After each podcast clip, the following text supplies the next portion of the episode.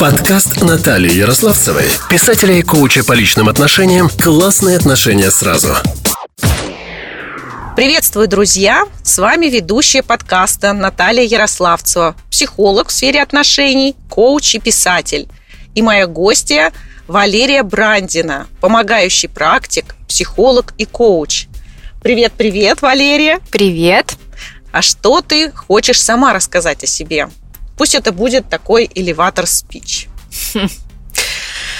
Ну, в принципе, э, ты уже сказала о том, что я помогающий практик, и это, наверное, моя основная идентичность, которую я нашла для себя, которая описывает э, все самое главное, с чем я вообще работаю и в чем заключается моя основная миссия. И инструменты, с помощью которых я помогаю другим людям, это психология и коучинг. Мне не очень нравится называть себя психологом, честно скажу. Это слово мне не очень близко, потому что чуть-чуть оно как-то меня ограничивает. Что еще сказать о себе? Наверное, э, то, что меня характеризует и без чего я не могу жить, это прежде всего путешествие. Я очень люблю путешествовать, э, жить в разных городах, в разных странах. Э, я безумно люблю языки. Французский, итальянский, э, португальский, английский, на которых я и говорю. И есть на самом деле у меня еще одна деятельность, которой я занимаюсь. Э, деятельность эта связана с университетом Венеции. Я представляю этот университет на территории России.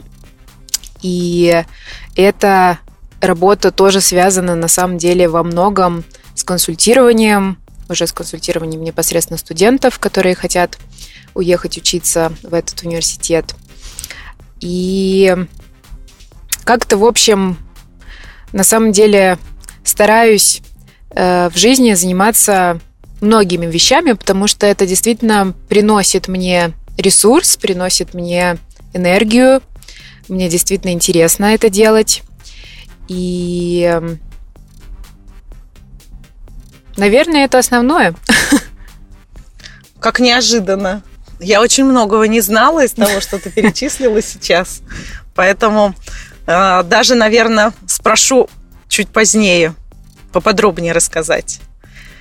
А сейчас давай озвучим твои контакты как специалиста, помогающего практика.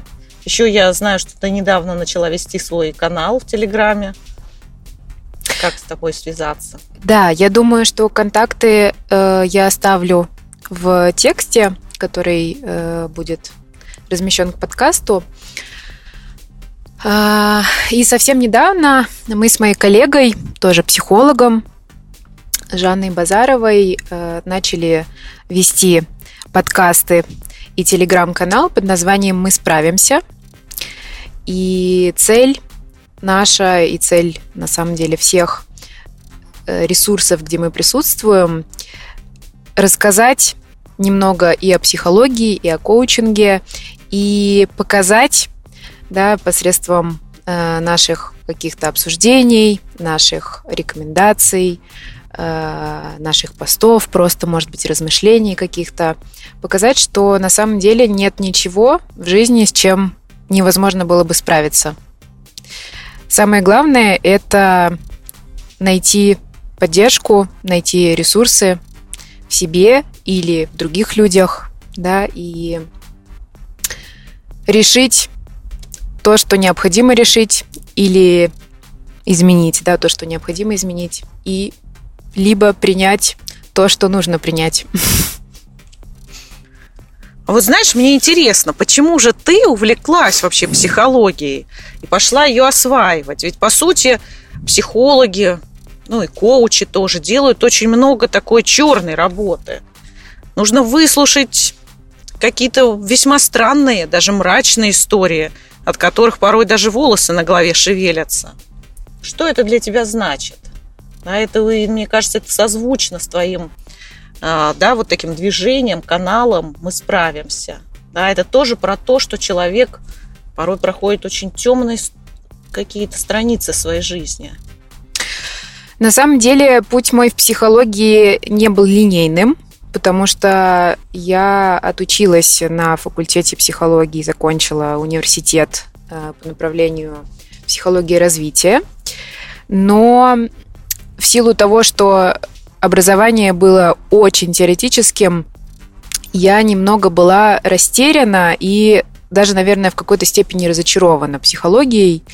И после окончания университета пошла работать в сферу иностранного образования, э, в офис.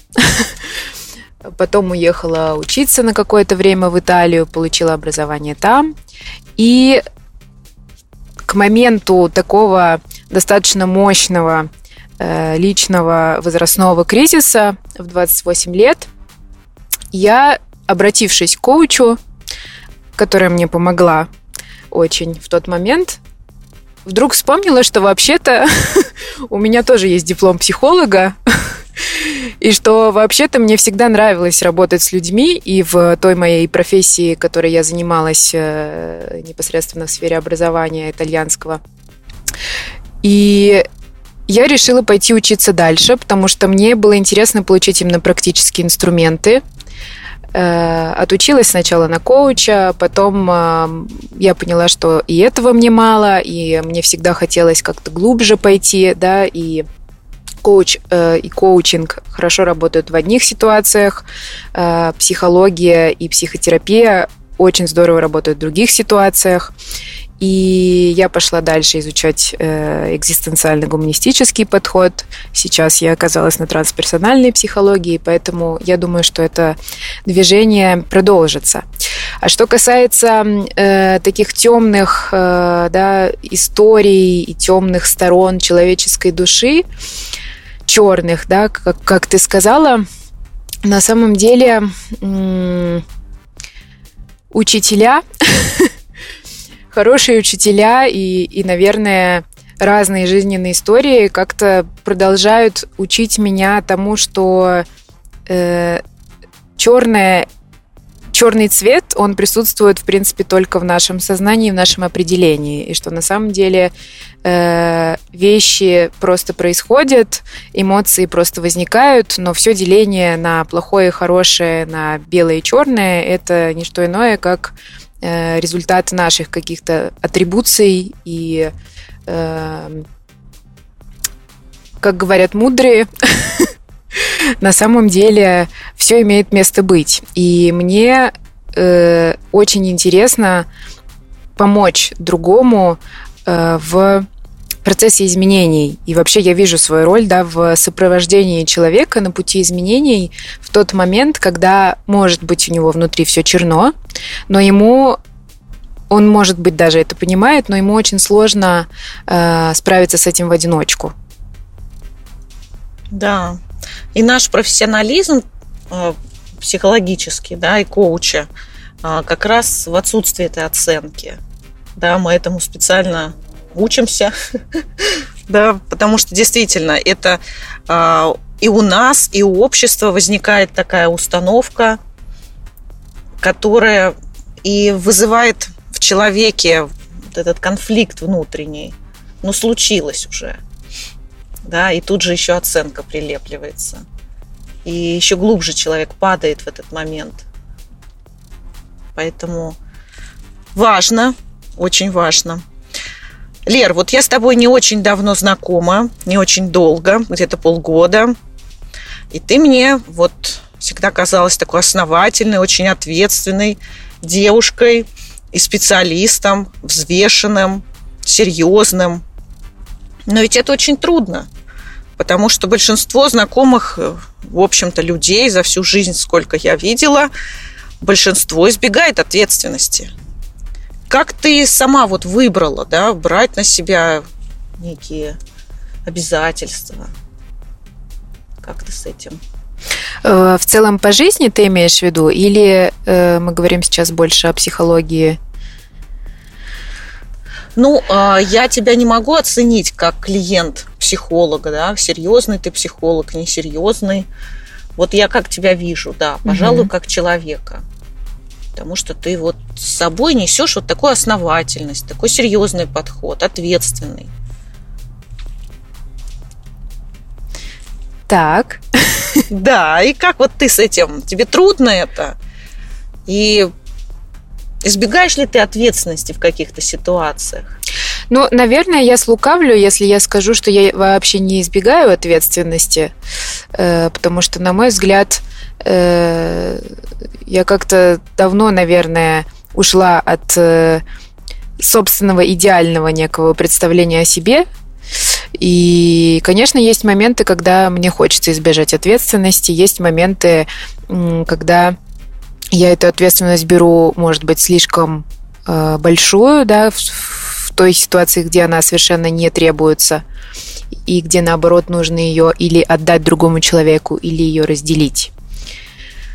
А вообще я верю, что, конечно, э, вопрос ответственности это такой э, вопрос неоднозначный, и это то, чему мы учимся всю жизнь.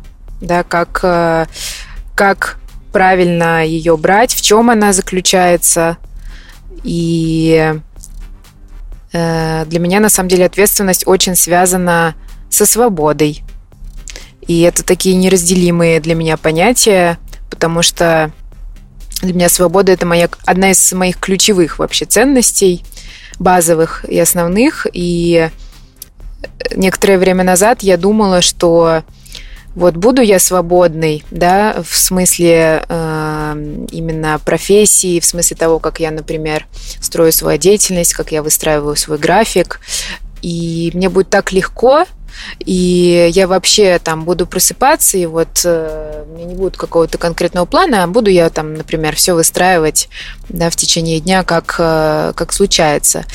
Но, например, вот с, с таким режимом я поняла, что на самом деле ответственности тут намного больше потому что я сама как-то регулирую свой график и решаю, э, сколько времени, да, чему я уделяю, э, с какими людьми я хочу общаться, с какими людьми я не хочу общаться и так далее, и так далее, и так далее.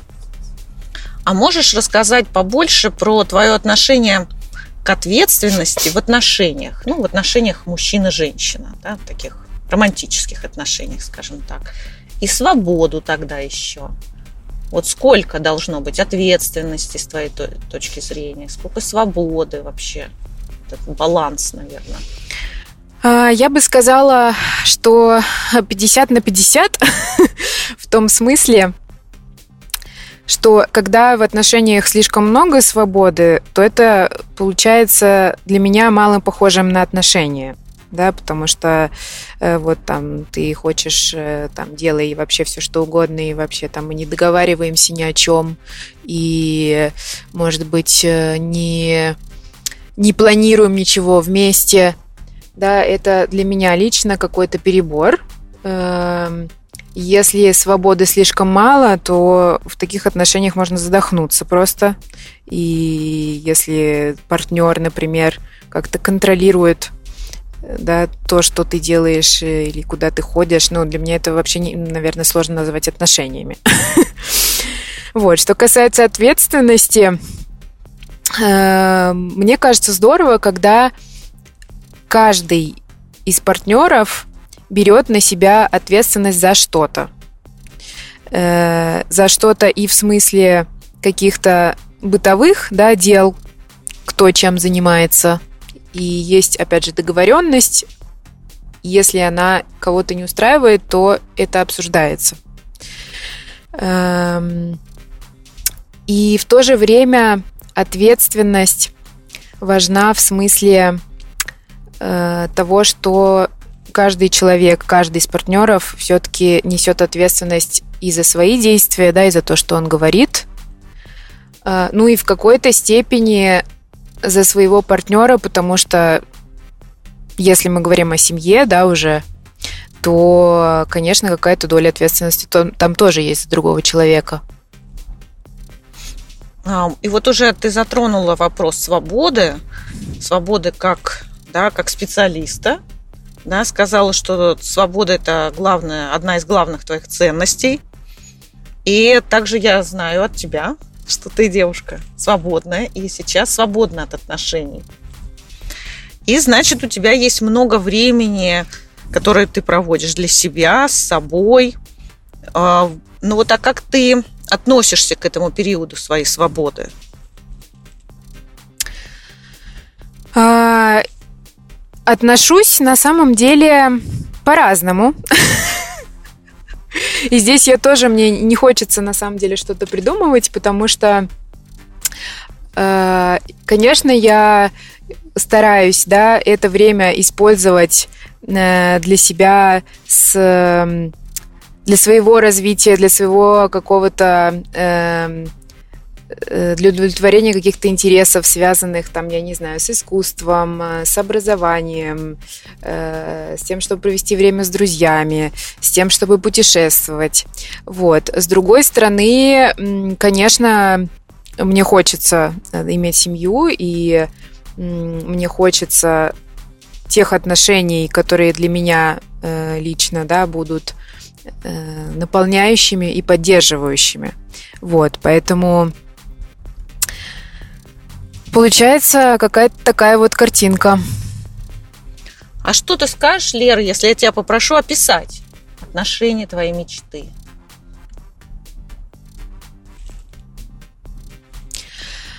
Наверное, это похоже на отношения, наполненные теплотой, наполненные любовью, где обязательно есть э, свободное пространство, э, где есть воздух, где есть взаимная поддержка, взаимное доверие, э, где я знаю, что я целиком и полностью могу положиться на человека, и он точно так же может положиться на меня. И где есть какие-то основные ценности, да, которые мы разделяем, а интересы, в принципе, могут быть разными. Я бы описала это так. А, ну, в целом, многие девушки, когда спрашивают их, какими ты видишь отношения, начинают перечислять. Он должен то, он должен все. Или, если помнишь такую песню советской эстрады, чтобы не пил, не курил, и цветы всегда дарил, чтобы зарплату отдавал, тещу мамой называл. И к тому же, чтобы он и красив был, и умен. А если у тебя свои представления о мужчине, внешние данные, например, статус, что называется, must have? Списочек, да, такой? Да. Конечно, какой-то список у меня есть. Но я все-таки э, в какой-то момент э, переориентировала себя, да, с позиции, что мне вообще мужчина что-то должен, э, и он должен быть каким-то. Потому что для меня это не очень такая здоровая, наверное, история. Хотя, конечно, какие-то э, убеждения все равно включаются, как э, прорабатываешь, прорабатываешь, все равно что-то, естественно, в определенный момент щелкает, что вот, а нет, вот надо, чтобы вот так вот было. Скажем так, у меня есть пожелания. У меня есть э, некоторые пожелания, а дальше посмотрим. Ну, может, например, там брюнет, блондин, э, бородка, плечи. плечи как-то мне особенно бросились глаза. Эм, ну, ты знаешь, есть, э, ну, внешне тоже есть, да, у меня предпочтения. Но опять же, я все-таки стараюсь открываться всему и, всем, насколько это возможно. А вот э, скажи еще так, мне вопрос такой пришел про удивление. Бывает, может быть, у тебя так, что э, вдруг пришел клиент, что-то такое рассказал, и чем-то тебя очень сильно удивил. Ну, знаешь, вот диво дивное, да, чудо чудное, когда вот есть место вот этому. Вроде вот все так серьезно, все по полочкам разложено, и тут раз есть у тебя в жизни такие случайности? Удивляешься ли ты? Ты знаешь, наверное, я, э, к, к сожалению, для меня э, редко действительно очень сильно удивляюсь. То есть это чувство, которое не очень ярко э, у меня выражено, и э, в этом, конечно, есть, наверное, какое-то влияние того, как я живу и, и что я делаю, что я смотрю. И есть в этом смысле какая-то э, такая избалованность э, впечатлениями. Я, я называю это так. Вот. Но в том, что меня действительно э, вот из последнего, да, что мне вспоминается, что меня удивило, э, меня удивляют люди, которые будучи в, ну, если мы смотрим внешне, да, на какие-то внешние факторы, будучи в каких-то абсолютно э, не э, ну, или работая в каких-то не таких областях, не связанных с, э, с искусством, с развитием, с психологией, э, еще с чем-то, они, тем не менее, тянутся очень к, эм, к чему-то высокому и, и продолжают, и даже не продолжают, а решают в какой-то прекрасный момент развиваться, да, пойти получать какое-то образование или, э, или являются просто каким-то невероятным источником доброты и это, наверное, то, что у меня вызывает не только удивление, но и восхищение искреннее. А, например, бухгалтеры, которые, да, еще так глубоко видят жизнь. Это очень, да, порой даже глубже, чем можно было посмотреть на это психологу. Иногда даже так. А вот важно ли, чтобы мужчина тебя удивлял? вот это удивление в отношениях. Или наоборот, ну, как бы вот, чтобы все понятно было. Важно. Очень важно, потому что это некий фактор неопределенности в отношениях, которая для меня действительно важна и, и нужна для того, чтобы отношения были интересными. В общем, да здравствует сюрприз. Ну, в меру, да. Для меня, наверное, э, слово баланс, оно применяется и к отношениям. То есть там должно быть место для всего. И для сюрпризов, и для, тем не менее, некой основы и базы, которая все равно и какой-то внутренний, да, такой э, стабильности и опорности именно в смысле того, что я знаю, что отношения прочные и что я могу опереться на другого, как я уже говорила но в то же время э, это не должно быть э, похоже на какую-то глухую бетонную стену. Это скорее должно быть похоже на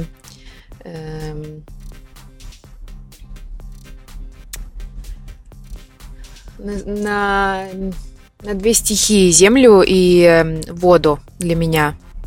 И от земли есть такая опорность, да, а от воды есть э, движение и э, перемещения, и удивления, и сюрпризы, и все-все-все, что касается... И земля не засыхает. И, да. И земля не засыхает. Лер, я всегда требую с моих гостей... Просто требуешь Особое напутствие, как некий твой след. Посыл любви слушателям, пожалуйста, дорогая, поделись этим своим, может быть, инсайтом жизненным. Или просто, что вот сейчас приходит, чтобы оставить здесь? Ты знаешь, почему-то, когда ты мне задала этот вопрос, у меня первая фраза, которая э, сейчас э, всплыла в сознании, это фраза, э, сейчас идет в Петербурге выставка Балабанова, и в афише к этой выставке цитируется его фраза «Главное в этой жизни найти своих и успокоиться». И я бы, наверное, оставила это в качестве напутствия,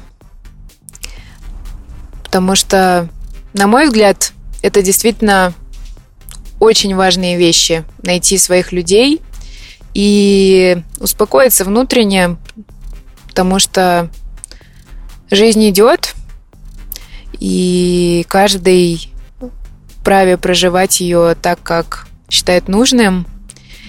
И я бы еще, наверное, добавила, что ну, это моя личная жизненная философия, что важно праздновать жизнь. Ой, вот мне это прям очень отзывается. Я тоже всегда за то, чтобы праздновать. Вот некоторые говорят, там, день рождения, ой, да, я не буду праздновать. Ну, это нечестно, это неправильно, да, потому что надо праздновать свою жизнь. Да, ну, пусть еще один год добавился, да, но ты прожил его, как насыщенно, да, со всякими там плюсами, минусами, но это все твой опыт, твои впечатления, другого нигде не взять. И много хорошего. И поэтому праздновать, да, быть, как, как ты говоришь, успокоиться, да, то есть это обрести свой центр, да, как бы такую стабильность, наверное, какой-то плюс-минус туда-сюда. Наверное, это Веру. иметь э, связь со своим внутренним центром, да, да, и с чувством внутреннего покоя. Понятно, что жизнь, она на той жизни, что она преподносит разное, и ни одно наше состояние не является постоянным. Но в то же время вот все-таки какое-то общее ощущение внутреннего покоя пусть будет. Да. Я хочу выразить тебе мою огромную благодарность, а еще от лица всех женщин. Хочу сказать спасибо за честный и такой вот... А, я себе приметила слово «смелый», но вот сейчас мне хочется скорректировать его. Он честный и, наверное, открытый подход к отношениям и к себе. Да, потому что Почему открытый? Потому что может быть и так, и так. И я открыт к любым поворотам, к любым течениям своей жизни. И к тем отношениям, которые нужны мне здесь и сейчас. Спасибо. Спасибо тебе. Спасибо. А мы прощаемся, друзья. И с вами была Наталья Ярославцева и Валерия Брандина. До новых встреч. Пока. Пока. Подкаст Натальи Ярославцевой, писателя и коуча по личным отношениям «Классные отношения сразу».